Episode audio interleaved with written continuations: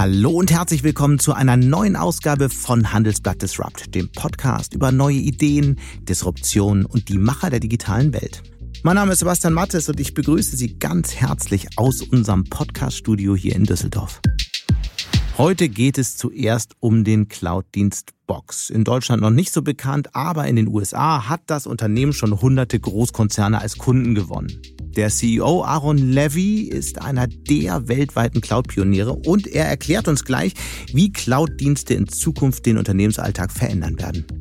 So, you know, when we first started the company, the, the big idea we had was, well, why don't we make a really easy and secure way to store your files in the cloud? And then we eventually realized, well, it's not just about storing the files, it's really about what can you do with your, your data. So, how do you share it? How do you collaborate around it? How do you have workflows um, uh, that, uh, that, that go into your content? Uh, you know, how do we create new ways of, of having analytics around um, your information? How do we um, just enable you to, uh, to, to work in completely new ways with your information.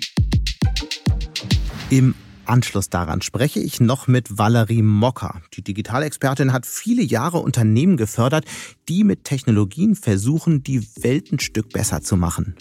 Nun hat sie die Wing Woman Academy gegründet. Das ist ein Coaching-Programm, das gerade junge Führungskräfte für die neue Arbeitswelt ausbilden soll. Trotzdem arbeiten wir natürlich auch an der anderen Seite der Medaille, also mit ähm, Leuten in Vorständen und Aufsichtsratpositionen zusammen, die sagen, ja, wir brauchen hier bei uns frisches Blut, frische Ideen und auch eben mal Leute, die unter 55, unter 60 sind, auch wie sie ihre Organisation dafür aufstellen können, um eben sozusagen eine neue Generation von jungen, digitalen, offenen, mutigen Führungskräften die Hand zu reichen. Dann äh, vermitteln wir diese an, an die Organisationen, die eben neue Talente suchen. Und dann werfen wir noch einen Blick in die Schweiz. Dort sitzt ein kleines Startup, das mit Robotern auf den Feldern dieser Welt den Einsatz von Pestiziden um 95 Prozent reduzieren will. Wie dabei künstliche Intelligenz hilft, das hören wir am Ende des Podcasts. Und nach einer kurzen Werbeunterbrechung geht's dann auch schon los. Dieser Podcast wird präsentiert von PwC Deutschland. Für alle, die sich für die digitale Transformation einen Partner wünschen, dem sie vertrauen können. PwC Deutschland. Trust in Transformation. Es geht wieder einmal um die Backstage des digitalen Zeitalters, also darum, was hinter den Kulissen des digitalen Alltags passiert. Wir haben hier im Podcast ja schon öfter darüber berichtet. Eine ganz wichtige Rolle dabei spielen Cloud-Anbieter und sichere kollaborative Apps für die Zusammenarbeit, die natürlich auch alle über die Cloud laufen. Ganz vorne dabei sind natürlich die Cloud-Dienste von Amazon und Microsoft und Tools für die Zusammenarbeit wie Slack oder Microsoft Teams.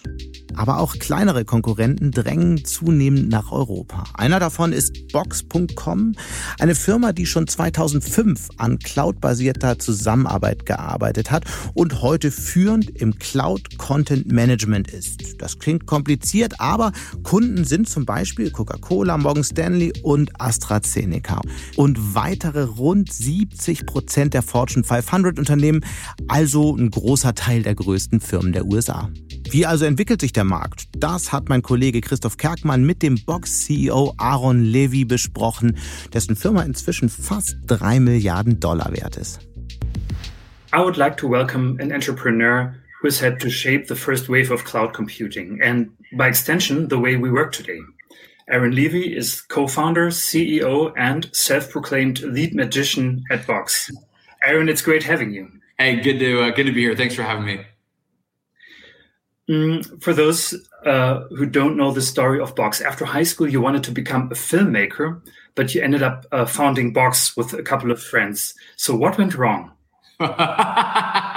Um, uh, great, great question. So um, I think what went wrong was uh, I was really bad at making films. So um, it was uh, it was a passion of mine in high school, and um, and just ended up not being good at it at all. And um, and I applied to film school, and they rejected me. Um, and uh, and so I, I, still went to the same college, but decided to study business, and uh, eventually uh, found an opportunity where um, in college the the way that you would access and share data and files was really really complicated and very cumbersome and so we uh, we came up with this idea of what if there was a really simple platform that would help you work in a modern way in the cloud.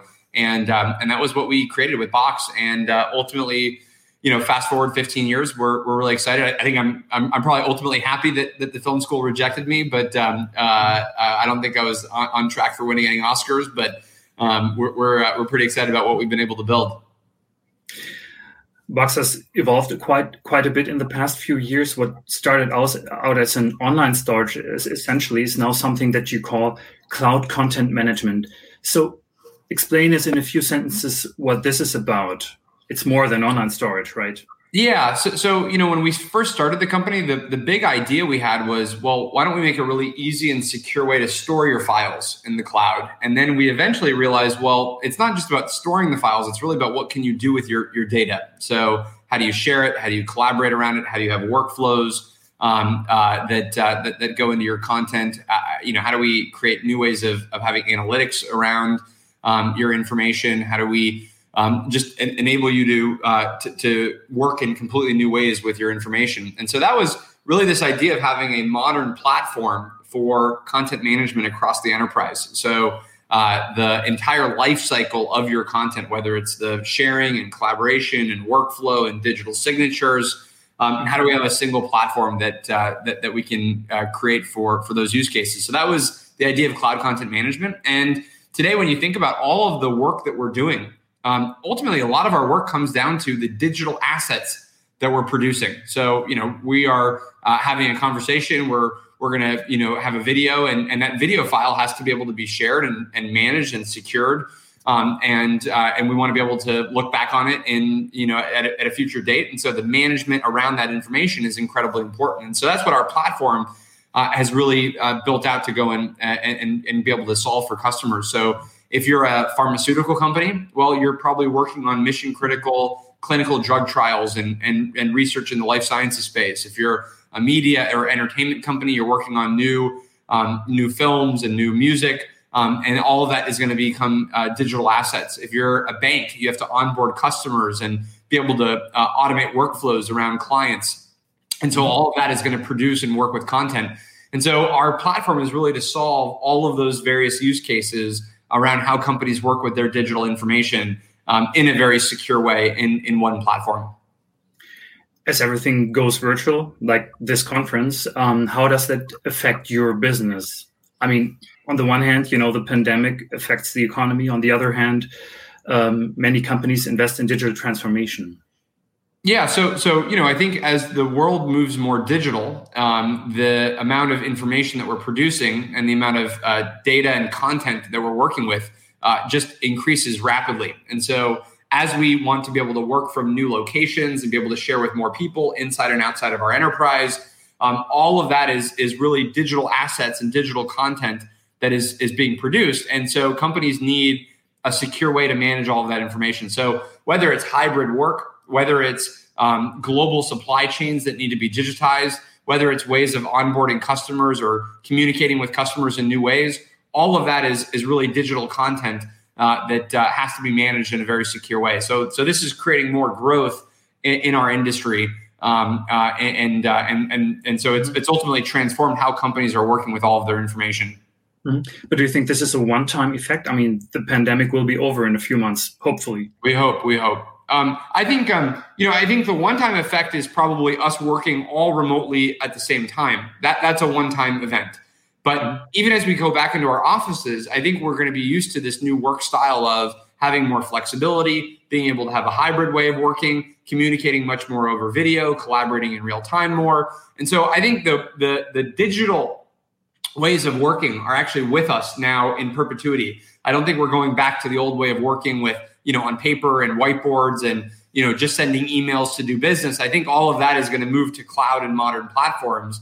Um, even if we do it from our office um, or in person i think we're going to still digitize more and more of our work.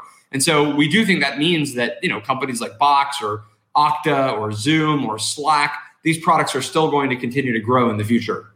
Mm-hmm. mm, but i mean many uh, meetings are now held via Zoom. This can't be the only answer. So let's try to look ahead. How is the way we work going to change in the next two or three years? Well, I think um, uh, I think the biggest question is really what does the hybrid work environment look like? So when yes. we're back in the office, what what meetings will be on video? What meetings will be in person? How do we stitch those together? Um, those are really big questions, and and I, I think really hard to answer. Frankly, I think we're going to all collectively learn together about what that future looks like. So we're going to all shape it as we as we go back to the office. Uh, what are the social dynamics that begin to change and emerge? um, on this new way of working. So I, I, don't have all the answers, and and so far, you know, there's a lot of theories out there, but we're gonna it's gonna take a little while to figure out which ones actually play out. What I do know though is that everything is going to be cloud based. That that is an unmistakable, unstoppable right. force. That all of our work is going to be in the cloud. All of our work is going to be digitized, um, and uh, and and that is there's no going back from that uh, that momentum that we're seeing. Why the cloud?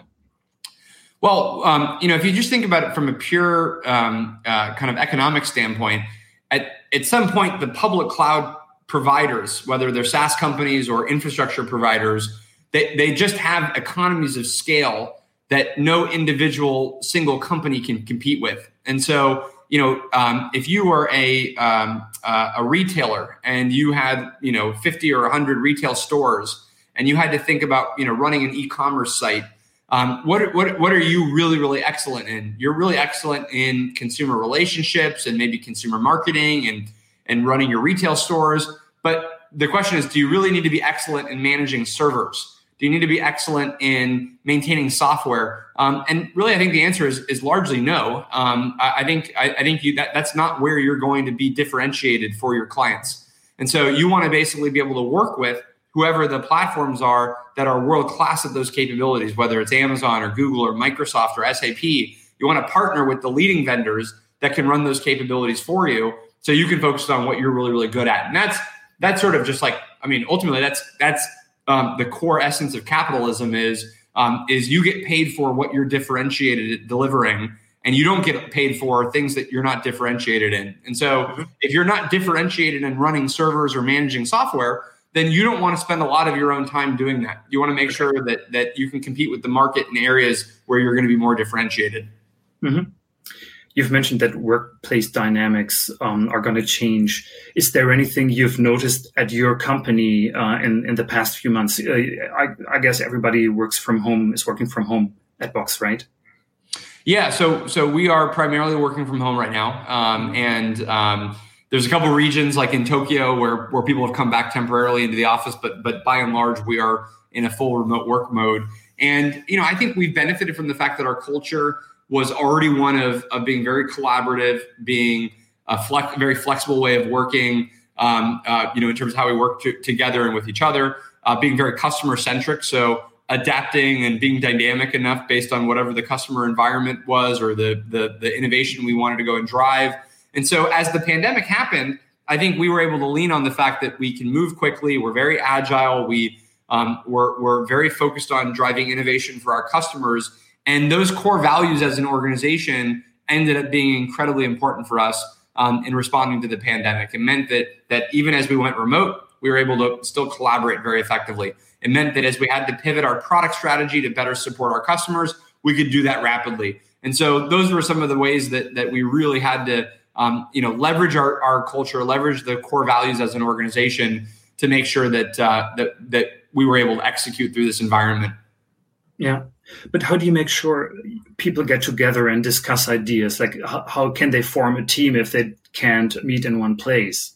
It's something that many people are asking themselves at the moment. Yeah, I mean, this is this is why it's really important to have a culture of with open communication, with um, co- you know constant feedback and communication on the strategy so people know where you're going as a business and then they can see how what they're working on is going to ladder up to to that strategy because you have to make sure that that you're able to still execute in a distributed fashion so that means that communication is really really important and, and integral um, to executing while you're you're uh, you're in that distributed mode of working and um, and I think uh, uh, you know things just basic tools like Slack or Zoom um, make it really, really effective to be able to to work together as teams, to be able to collaborate more. Um, and so those are those are some of the the things that are again really important when you're in a remote environment.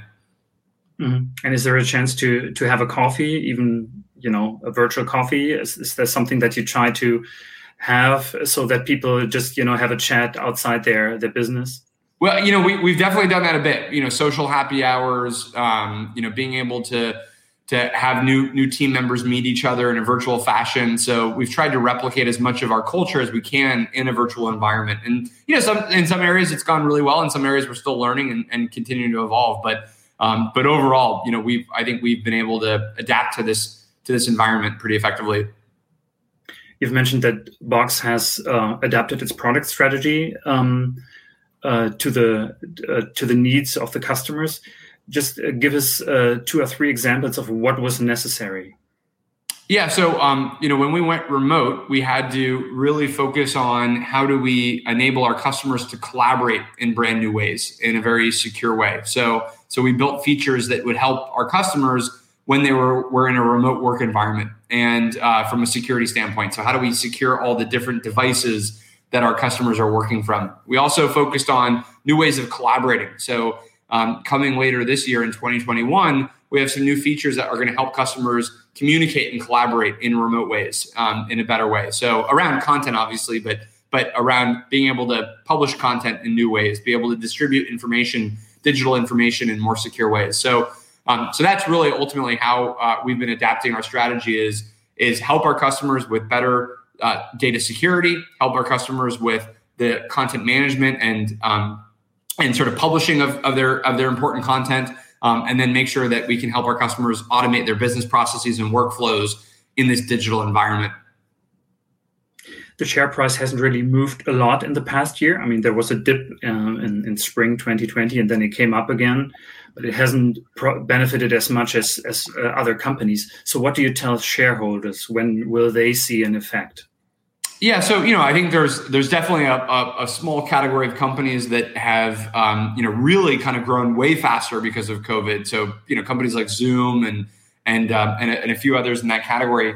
I think for us, um, you know, we've We've actually grown fairly rapidly in some segments within our customer base, but then in other segments, um, you know, our customers have been hit by the economic impact of COVID. So small businesses that, that maybe can't spend as much, or businesses that are downsizing. And so as as we see the economy return to um, you know more of a, a, a, you know positive momentum, and as businesses continue to, to focus on growing, um, you know we are seeing that benefit more and more within our customer base. So uh, so our strategy from here is obviously continuing to drive that growth, and uh, and then ultimately, you know, hopefully we, we we want that to show up in the share price as well.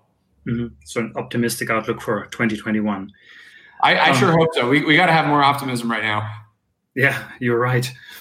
A few weeks ago, um, Salesforce announced the acquisition of Slack um, for 28 billion. Um, so so quite a number.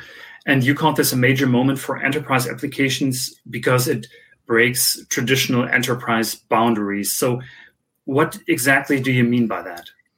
Well, traditionally, Salesforce is has been focused on you know sales teams, customer support teams. Um, uh, with MuleSoft, the IT team, and what Slack is is Slack is focused on the entire enterprise. So it's really a horizontal solution that helps your entire employee base be able to communicate and, and collaborate together.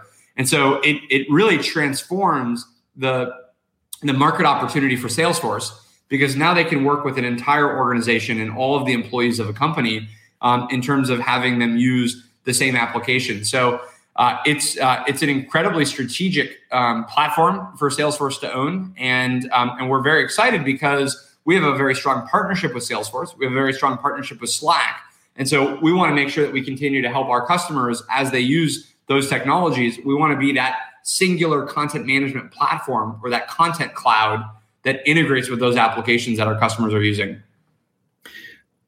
Slack also offers collaboration tools and integrates with many apps and services, which is something that Box does as well. Uh, do you compete in certain areas or is this complementary? Um, I'd say it's, I'd say it's entirely complementary. So we we really only care about the content. So we care about the, the video assets and the documents and the uh, financial assets that have to be managed and secured in one place. And Slack cares about all the communication around that data. And so, very, very different value propositions. Okay. uh, what you're saying is that um, companies increasingly choose the so-called best of breed cloud applications, meaning you know the, the best in one category and just you know wiring them together. Uh, companies like SAP and also Oracle um, are getting uh, are betting against it and building suites. So what do you think about it? How how's that going to play out?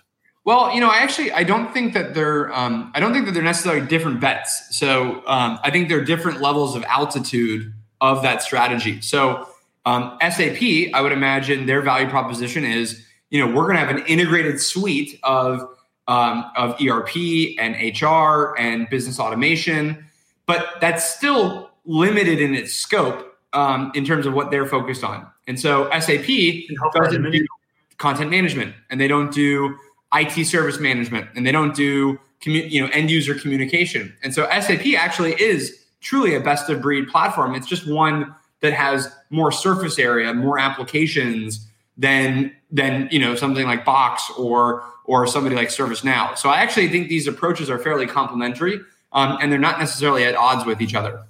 Mm-hmm.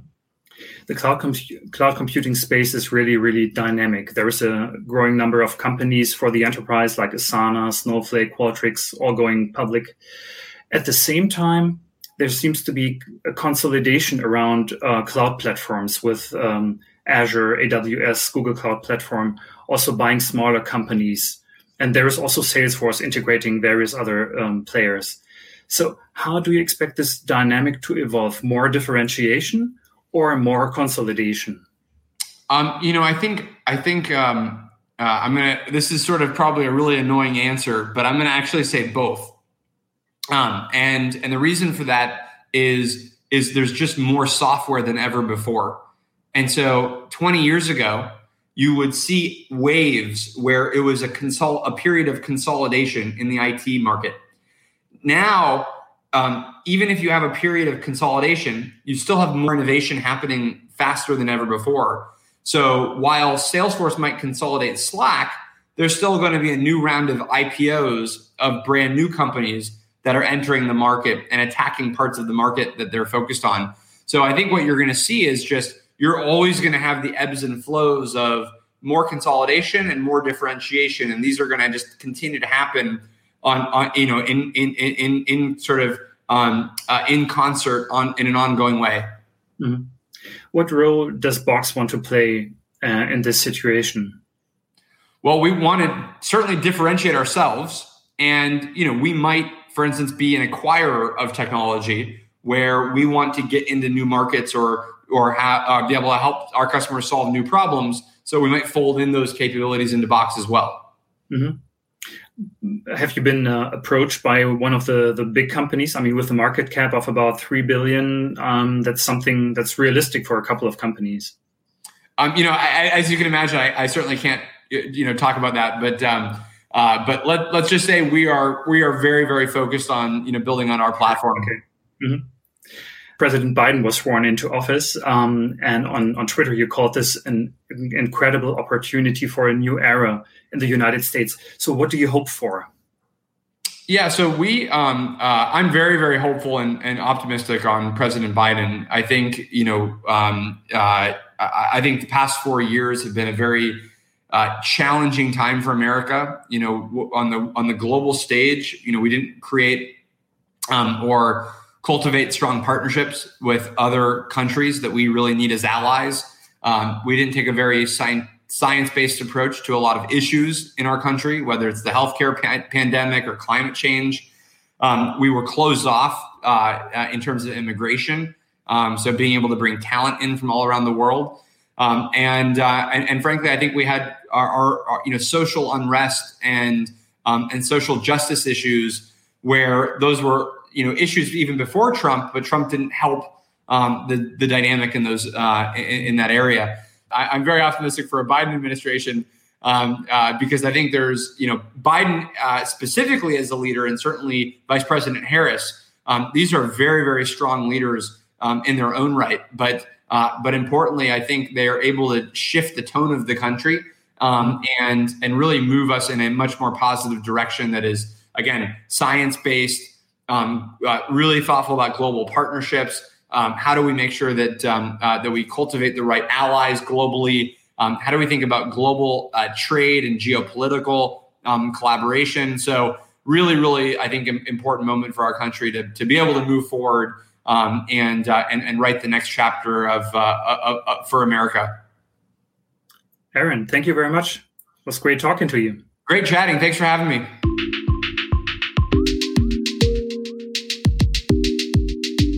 Ist eine Vorkämpferin für eine Digitalisierung, von der alle profitieren.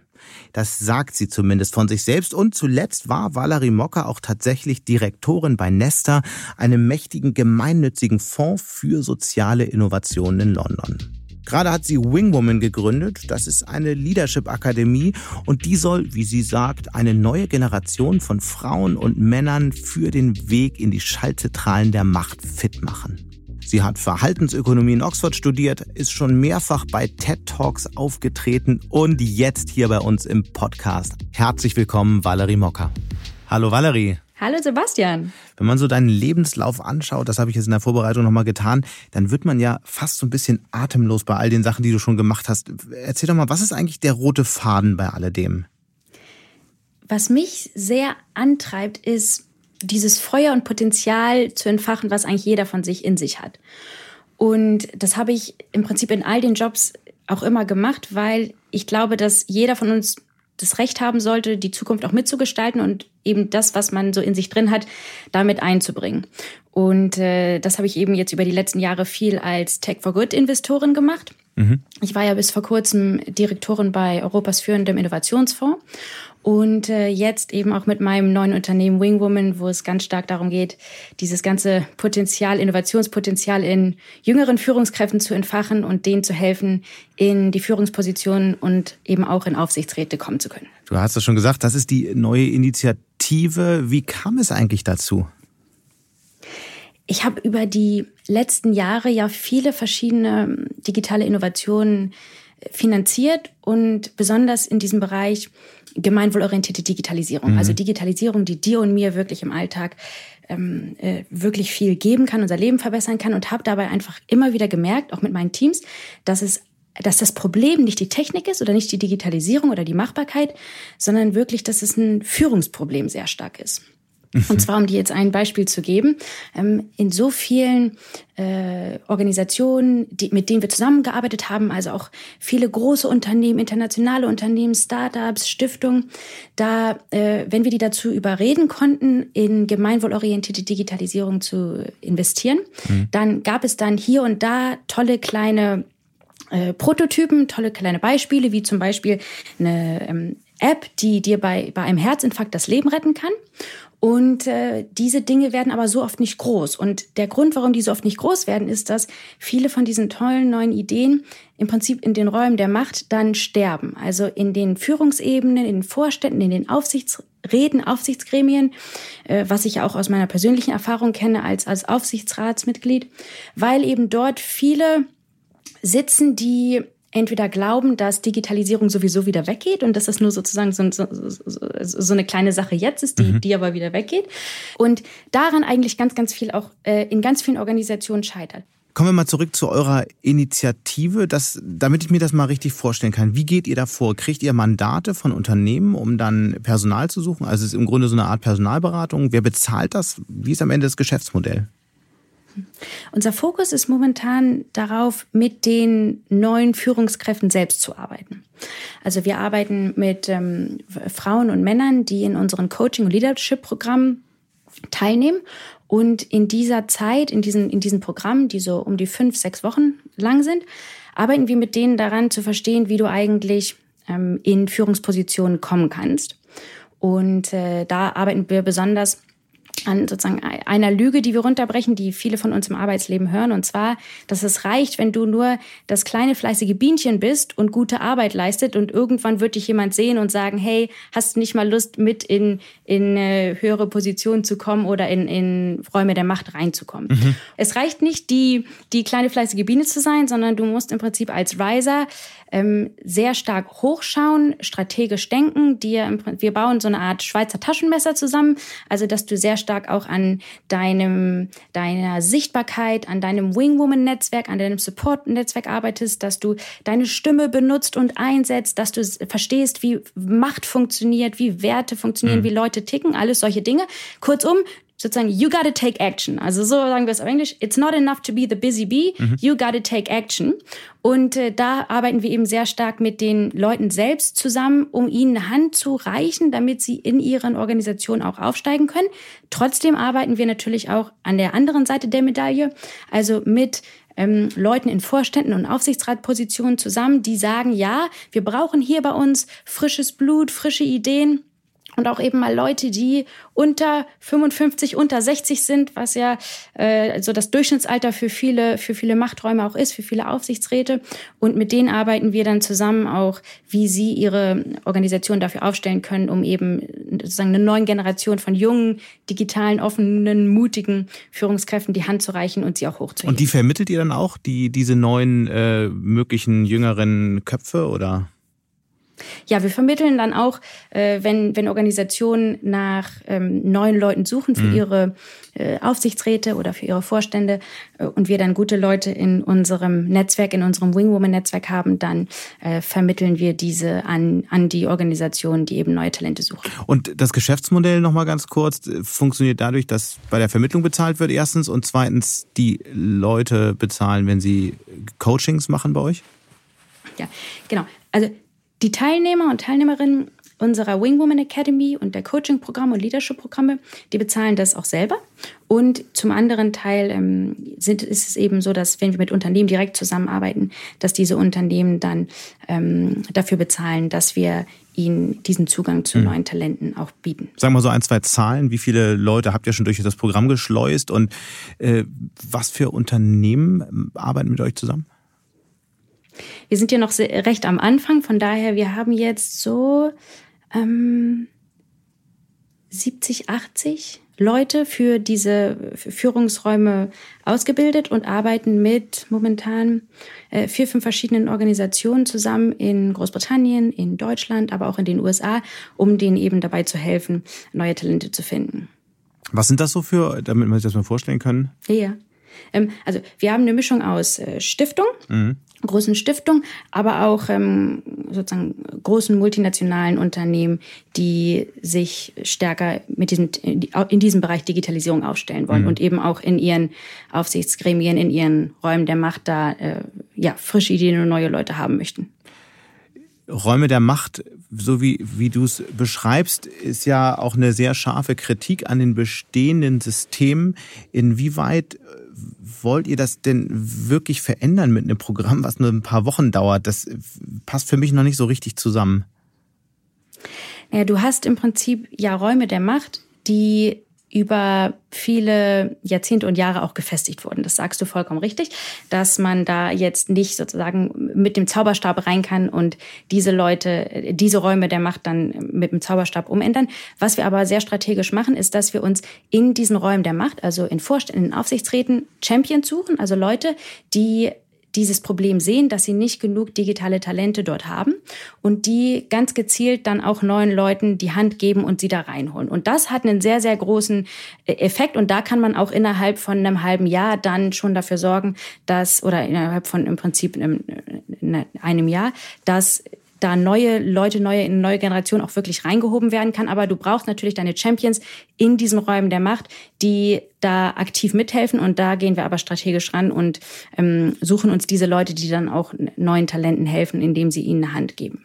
Wenn ich mir so die Vorstände anschaue, auch bei den ganz großen Konzernen im DAX mal anfängt, ähm, aber auch bei den großen Familienunternehmen und so, muss man aber schon sagen, dass gerade was digitales Know-how angeht, viele ja schon versucht haben, stark auch Kompetenz aufzubauen. Man sieht doch eine ganze Menge Zugänge. Es gab ja eine ganze Welle, dann äh, eine ganze Zeit diese Welle neuer Chief Digital Officers, die, deren Aufgaben wurden jetzt meistens an, an Vorstände übertragen. Ist das Problem eigentlich wirklich noch so groß? Woran machst du das fest? Also in zwei Dingen. Wir haben erstens schon noch viele Organisationen, mit denen ähm, wir schon zusammenarbeiten oder sprechen über eine Zusammenarbeit, die immer noch dieses Problem haben. Ähm, und du hast natürlich, also du und ich, wir sind natürlich auch in einer Blase drin, wo wir mit vielen Organisationen sprechen, die sowieso schon Digitalisierung auf dem, auf dem Thema oder auf, auf ihrer Agenda haben. Aber es gibt trotzdem immer noch viele, sowohl ähm, in, in der Wirtschaft als auch in vielen Stiftungen und, und unter vielen mächtigen Stiftungen, die immer noch nach Leuten suchen. Mhm. Und das zweite Wichtige ist aber auch, dass wir uns darauf konzentrieren auf eine jüngere Generation. Also viele unserer, unserer Leute, die wir ausbilden und, und hochheben, die sind unter 40 und das hast du sehr, sehr wenig in, in gerade Aufsichtsgremien. Und jetzt kann man natürlich sagen, naja, warum muss das so sein? Warum brauchst du jetzt immer unbedingt so Leute unter 40? Ähm, aus zwei Gründen. Erstens, du hast eine andere Generation mit einem anderen Blick auf die Welt und wir wissen, dass diversere Teams besser arbeiten können und es geht ja auch sehr stark darum, äh, in, in, in diesen Räumen der Macht, wie soll die Zukunft eigentlich aussehen und, und wie könnte die anders sein? Und da können auch jüngere Leute sehr, sehr viel äh, und wichtige Perspektiven zu beitragen. Und das Zweite ist auch, dass es gute Studien gibt, die zeigen, dass verschiedene Generationen unterschiedliche Führungsqualitäten haben. Das heißt, ähm, jüngere Generationen, auch die so unter 35, unter 40, die können besonders gut ähm, Leute begeistern, zum Beispiel für neue Dinge, die man jetzt mal ausprobieren müsste, anders machen müsste und äh, auch äh, haben in diesen Studien besser daran abgeschnitten, äh, Leute mitzureißen und zu motivieren. Natürlich haben andere Leute aus anderen Generationen auch äh, wichtige Führungsqualitäten, aber das muss man sich immer auch wieder ins, ins ähm, in die Erinnerung rufen, mhm. dass Diversität ja nicht nur heißt Frau und Mann, sondern dass intergenerationelle Diversität total wichtig ist, gerade bei diesen Zukunftsfragen. Und da gibt es super, super ähm, viel Nachholbedarf in ganz vielen Vorständen und Aufsichtsgremien. Was sind denn so die, was ist das Handwerkszeug, was ist der Werkzeugkoffer, mit dem ihr eure ähm, Mentees ausstattet? Wie, was lernen die bei euch konkret? Wir bauen mit denen so eine Art Schweizer Taschenmesser, also äh, sozusagen eine, Methodik, die aus vier Teilen besteht, die du in jeder Situation, egal wo du bist, aber auch in, in egal welchem Sektor du bist oder in welcher Stufe deiner Karriere anwenden kannst. Und zwar nennen wir das die RISE-Formula, die besteht aus den vier Teilen Voice, Visibility, Wingwoman und Value. Was bedeutet, dass wir sehr stark daran arbeiten, wenn du eine Führungsperson bist, wie nutzt du eigentlich deine Stimme, wie erzählst du Geschichten, wie, wie begeisterst du andere Leute, wie schaffst du eigentlich Sichtbarkeit für deine Themen und für das, was du kannst und was du eigentlich in Zukunft könntest. Wie schaffst du es, Macht und Machtstrukturen eigentlich zu sehen, zu verstehen und dir dann auch äh, dein nötiges Immunsystem zu bauen, was dir hilft, hilft und was dich mit hochhebt? Und wie kannst du eigentlich ähm, andere Leute begeistern, überzeugen, indem du halt ganz stark über Wert und wertebasierte Leadership eigentlich gehen kannst. Also, dass du Leuten nicht nur sagst, du musst das jetzt machen, sondern dass du herausfindest, was ist denen eigentlich wichtig, was erkennen die als wertvoll und wie kannst du die dann da sozusagen mobilisieren. Mhm. Und mit diesen vier Dingen, ähm, was, was Dinge sind, die auch besonders äh, Frauen äh, schwieriger finden oder weil sie eben die ganze Zeit immer gehört haben, naja, du sei das fleißige Bienchen und dann wird es schon. Äh, viele von denen das mh, mm, nie so gelernt haben, haben, nicht so gesehen haben äh, oder verstanden haben, da gehen wir dann halt sehr stark damit rein, um diese, diese damit verbundenen Fähigkeiten, Tipps, Tools zu nutzen, zu erkennen, zu beherrschen, um dann eben mit dieser RISE-Formula dann auch mhm. ähm, aufzusteigen. Männer und Frauen ticken da ja ziemlich unterschiedlich. Macht das überhaupt Sinn, die gemeinsam zu coachen? Das haben wir am Anfang uns auch gefragt. Am Anfang haben wir gestartet mit nur Frauen. Wir haben es dann aber geöffnet für Frauen und Männer war aus zwei Gründen. Erstens, weil einfach die Anfrage auch von Männern kam, die mhm. sagten, ich möchte, ich möchte da gerne auch mitmachen, geht es? Und zweitens habe ich auch aus meiner persönlichen Erfahrung in der Vergangenheit ähm, auch ähm, Teams geführt, wo nur Frauen drin waren. Und da schon gemerkt, dass es äh, auch in die Richtung gilt. Diversität ist eigentlich besser und das bedeutet nicht nur Männerteams, aber auch nicht nur reine Frauenteams, sondern wenn du wenn du einen Mix hast, dann kommen mehr Perspektiven dazu, auch nochmal andere Fragen und das äh, besonders diese diese unterschiedlichen Fragen und Sichtweisen helfen schon dann allen am Ende sehr stark. Mhm.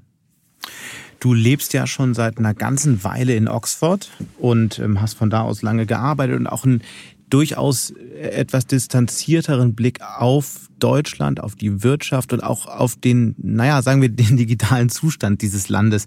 Wenn du von dort aus hier rüber schaust, was siehst du da? Ist Deutschland jetzt auf einem ganz guten Weg, auch befeuert durch die Corona-Krise, wie einige behaupten, oder zeigen sich die digitalen Defizite jetzt einfach nur noch umso stärker? Ich habe natürlich einen sehr starken Blick auch auf dieses Thema Digitalisierung für alle von allen, also gemeinwohlorientierte Digitalisierung. Wie sieht es da aus? Wenn Leute da eine Idee haben, wie sie ein gesellschaftliches Problem lösen können, werden sie dann unterstützt? Gibt es dann diese Innovation, die es auch in anderen Ländern gibt? Und ähm, da ist in Deutschland schon noch sehr viel Nachholbedarf. Und ich finde, man sollte sich auch immer darauf konzentrieren, was kann man besser machen. Und äh, da ist es schon so, dass einfach in Ländern wie Großbritannien und Finnland für so gesellschaftlich wichtige Innovation es eben so Fonds gibt mit einer halben Milliarde Euro, manchmal noch mehr, wo jeder hinkommen kann mit einer Idee und dementsprechend auch Digitalisierung sehr stark als Gesellschaftsprojekt und nicht nur als Elitenprojekt angesehen wird, wo nur eine kleine Gruppe von Unternehmen oder Unis sozusagen Geld bekommt. Und die zweite Sache, die ich schon sehe, ist, dass in Deutschland natürlich genauso unter diesen 80, 82 ähm, Millionen Menschen genauso viele Leute tolle Ideen haben und Innovationspotenzial und es auch in vielen Führungsebenen tolle Leute gibt mit viel äh, Mut, Herz und offenem Geist, um mal Dinge anders zu machen. Aber dass diese sozusagen die Offenheit, wirklich mutig voranzugehen und was anderes auszuprobieren und auch vielleicht mit Leuten zusammenzuarbeiten, die jünger sind, die irgendwie rausstechen, die vielleicht jetzt noch nicht Digitalisierung auf der Visitenkarte so lange gehabt haben. Diese Bereitschaft ist schon in anderen Ländern noch sehr viel stärker. Hm. Aus persönlicher Erfahrung ist es schon so, dass für jemanden wie mich, also Frau, jung, es sehr viel einfacher noch ist in angelsächsischen Ländern. Ja. Und es gibt auch schon noch einen sehr starken Sexismus, der sehr verbreitet ist, in, den ich in Deutschland stark erlebt habe, in den angelsächsischen Ländern nicht so stark. Wenn es zum Beispiel darum ging, auch äh, in Führungspositionen zu sein, wo dann in Deutschland mir gesagt wurde, naja, Frau Mocker, seien wir mal ganz ehrlich, es gibt hier keinen Platz für so junge weibliche Raketen wie Sie, die einfach hochschießen. Äh, Sie, seien Sie, das haben Sie wirklich, also das ist jetzt alles zitiert. Seien Sie mal lieber das fleißige kleine Bienchen im Hintergrund, aber Ihnen glaubt niemand, dass junge Frauen sowas machen können und, und leiten können und führen können oder mit Geld umgehen können als Investorin. Setzen Sie sich mal lieber hinter einen älteren, weißhaarigen Mann und der ist dann im Prinzip so die, die Figur nach außen. Und also ja. solche Geschichten habe ich in, in, in England äh, noch nicht erlebt. Äh, aber da gibt es auch ganz viele, die, die, die anders ticken. Und diese Leute, die müssen wir halt in die Führungsposition und Machträume bekommen, weil die dann natürlich auch die Kultur und das Umfeld für alle anderen dann verbessern und ändern können. Valerie, ganz herzlichen Dank.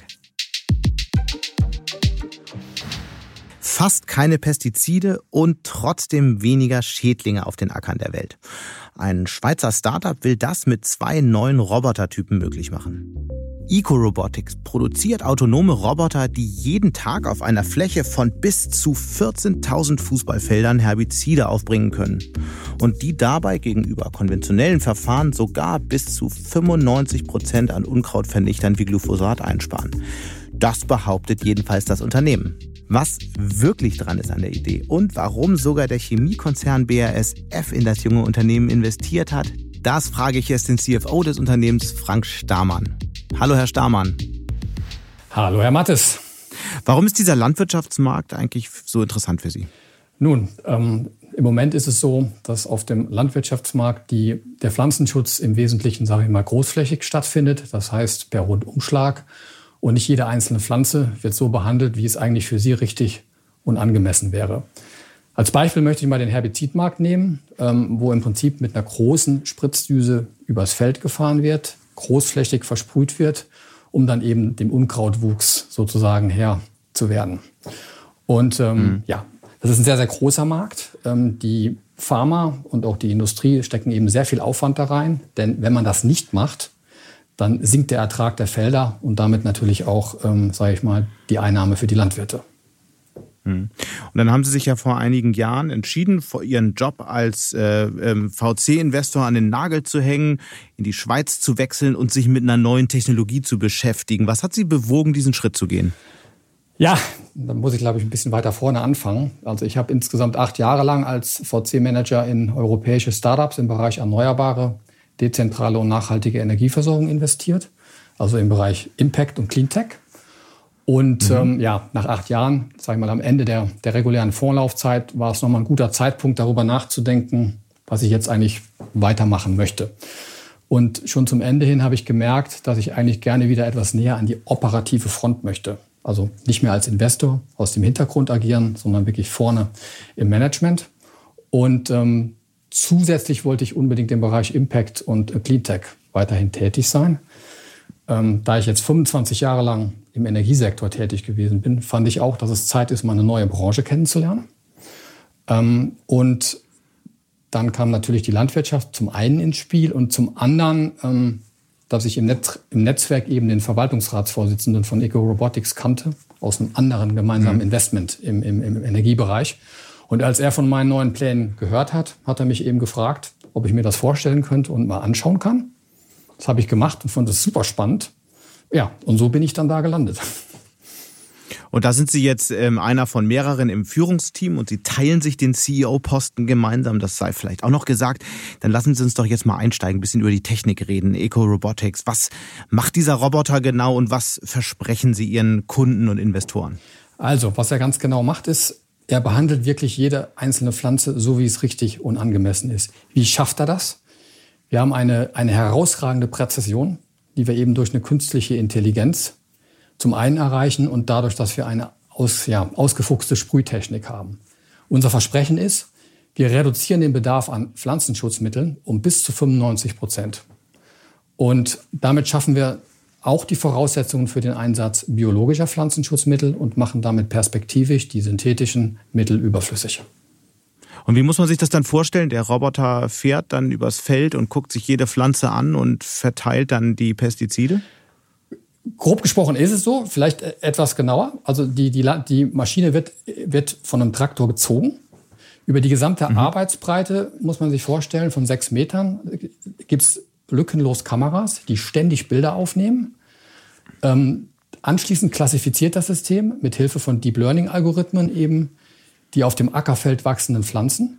Es unterscheidet dann zwischen Kulturpflanzen und Unkräutern. Und im letzten Schritt wählt dann die Software automatisch im hinteren Teil die zu aktivierenden Düsen aus und sprüht dann mhm. wirklich nur punktgenau auf die Pflanze, die ich auch sprühen möchte. Der ganze Prozess mhm. dauert weniger als 300 Millisekunden, also von der Bildaufnahme bis zur Sprühaktion. Das ist ziemlich wichtig. Ist also kürzer als so ein Lidschlag vom Auge. Funktioniert die Technik eigentlich nur auf großen, riesigen Agrarflächen oder auch in, sagen wir, bergigen Gebieten, die eben nicht so eine große Fläche haben? Sehr gute Frage. Ähm, natürlich funktioniert sie auch in bergigen und kleineren Flächen, denn wir kommen ja aus der Schweiz, ähm, wo es natürlich auch Felder in den Bergen oder in, in, mit, mit hügeliger Natur gibt. Das heißt, ähm, ja, es funktioniert. Ähm, ein, ein großes mhm. Einsatzfeld sind zum Beispiel die Weideflächen für Kühe, wo unsere Maschine eben dann entsprechend eingesetzt wird im hügeligen Gelände. Nun steht ja die Landwirtschaft vor einer enormen Herausforderung in den nächsten Jahren. Bald müssen rund 10 Milliarden Menschen weltweit ernährt werden. Welche Rolle wird denn da künstliche Intelligenz spielen? Ich glaube, eine sehr, sehr große. Ähm, wie gesagt, mit der Hilfe dieser künstlichen Intelligenz und der Pflanzenerkennung ist man eben in der Lage, die Mittel wirklich punktgenau, zielgenau auf die Pflanzen aufzubringen und damit auch höhere Erträge zu erzielen, trotz wesentlich ökologischer Bewirtschaftung um damit die Weltbevölkerung ernähren zu können. Ich glaube, es ist. Ja. Aber mehr Nahrung gibt es damit ja dann noch nicht. Ja, doch, wenn ich in der, in der Lage bin, zum Beispiel, ähm, dass die Pestizide eben nicht die äh, Nutzpflanzen treffen, was ja bei dem Rundumschlag der Fall ist, dann steigt automatisch auch mhm. der Ertrag auf den Feldern.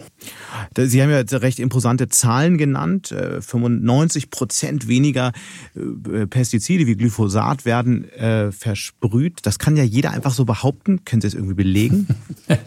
ja, natürlich. Ähm, wir haben zum einen ähm, Tests, sage ich mal, in unserem Unternehmen durchgeführt. Also wir, haben eigene Testfelder, wo dann diese entsprechenden Messungen stattfinden. Ähm, und daneben haben wir letztes Jahr mit ich sag mal, Friendly Customers und möglichen ähm, Kooperationspartnern eben auch Freilandtests durchgeführt. Ähm, muss man sich so vorstellen, im Prinzip hat man ein Feld, was eben mit dem Pflanzenschutzmittel bearbeitet wird, mit unserem System.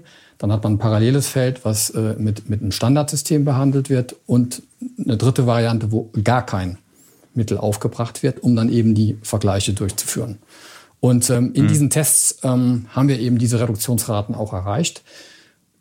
Man muss dazu sagen, ähm, das hängt auch ein bisschen davon ab, wie hoch die Unkrautdichte im Feld ist. Ja? Je höher sie ist, ähm, äh, umso weniger schaffen die die 95 Prozent. Aber die Reduktionszahlen sind sehr, sehr beeindruckend. Na gut, dann wollen wir mal hoffen, dass sie nicht nur Friendly Customers beeindrucken, sondern auch alle anderen. Das können wir jetzt an der Stelle natürlich nicht so richtig nach, nachprüfen. Nichtsdestotrotz, was kostet dann so ein Ding? Ähm, also wir haben ein zweigeteiltes Preissystem. Zum einen ähm, müssen Sie die Maschine sozusagen am Anfang ähm, bezahlen und anschließend eine Lizenzgebühr pro Hektar. Ähm, die Größenordnung äh, liegt im Bereich von äh, 90.000 für die Maschine plus dann eben mhm. die Lizenzgebühr, die abhängig ist von, von, vom Einsatz, von der Einsatzmenge. Und das hat sich dann nach wie langer Zeit amortisiert? Ähm, in Abhängigkeit der Hektar, die Sie bearbeiten, als entweder Lohnunternehmer, Servicedienstleister oder Landwirt, zwischen ähm, 1,5 bis drei Jahren. Hm.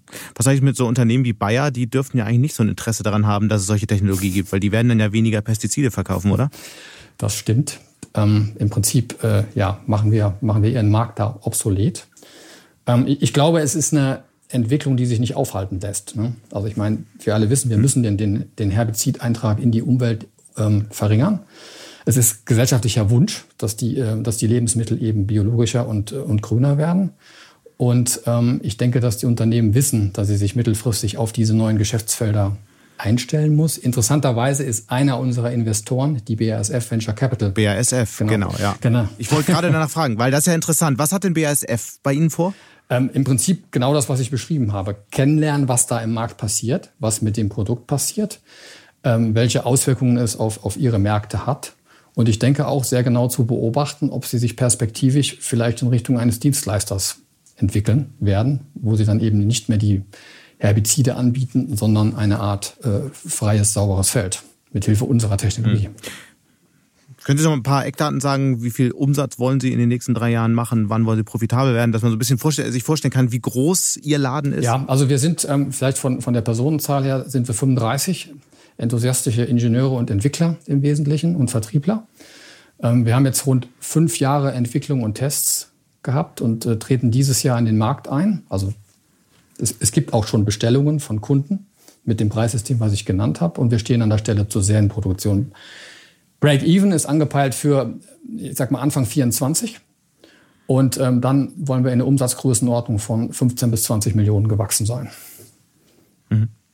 Als letzte Frage vielleicht noch ein Blick in die Zukunft, ein bisschen breiter das Feld aufmachen. Äh, was meinen Sie, welche KI-Ansätze werden die Landwirtschaft am stärksten verändern? Natürlich neben dem, was Sie machen. Und welche Technologien faszinieren Sie da am meisten?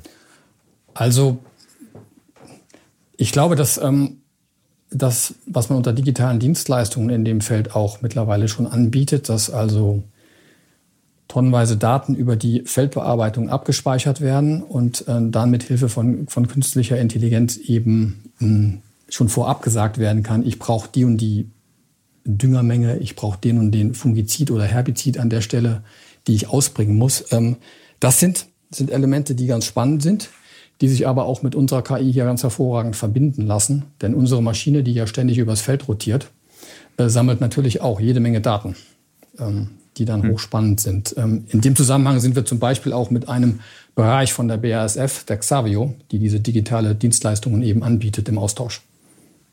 Mhm. Nun hören uns ja auch einige äh, Unternehmerinnen und Unternehmer hier immer zu und die stellen sich natürlich möglicherweise die Frage, Mensch, wenn ich äh, in ein neues Feld reingehen möchte, vielleicht ist ja die Landwirtschaft, Digitalisierung der Landwirtschaft auch so eins. Gibt es so einen Bereich, auf den Sie manchmal draufschauen und sagen, Mensch, das wäre wirklich ein Thema, wo noch Platz für ein neues Unternehmen ist?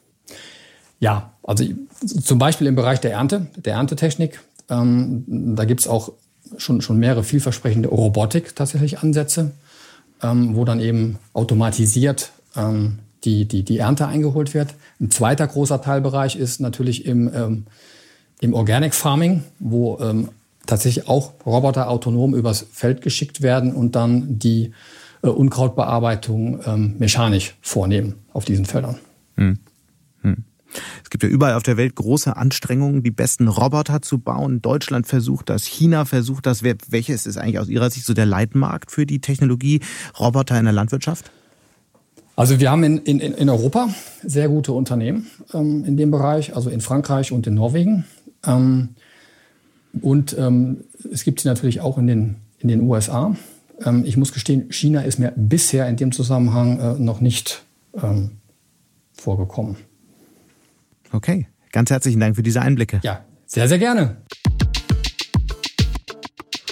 Und damit sind wir auch schon wieder am Ende von Handelsblatt Disrupt. Wie immer freue ich mich über Kommentare in der Handelsblatt Disrupt LinkedIn-Gruppe oder senden Sie mir gerne eine Mail. Die Details finden Sie in den Show Notes. Danke an dieser Stelle auch für die Unterstützung von Alexander Voss und Regina Körner und Migo Fecke von professionalpodcast.com, dem Dienstleister für Strategieberatung und Podcastproduktion. Wir melden uns nächste Woche Freitag wieder. Bis dahin wünsche ich Ihnen eine schöne Woche und interessante digitale, aber natürlich auch analoge Zeiten. Ihr Sebastian Mattes.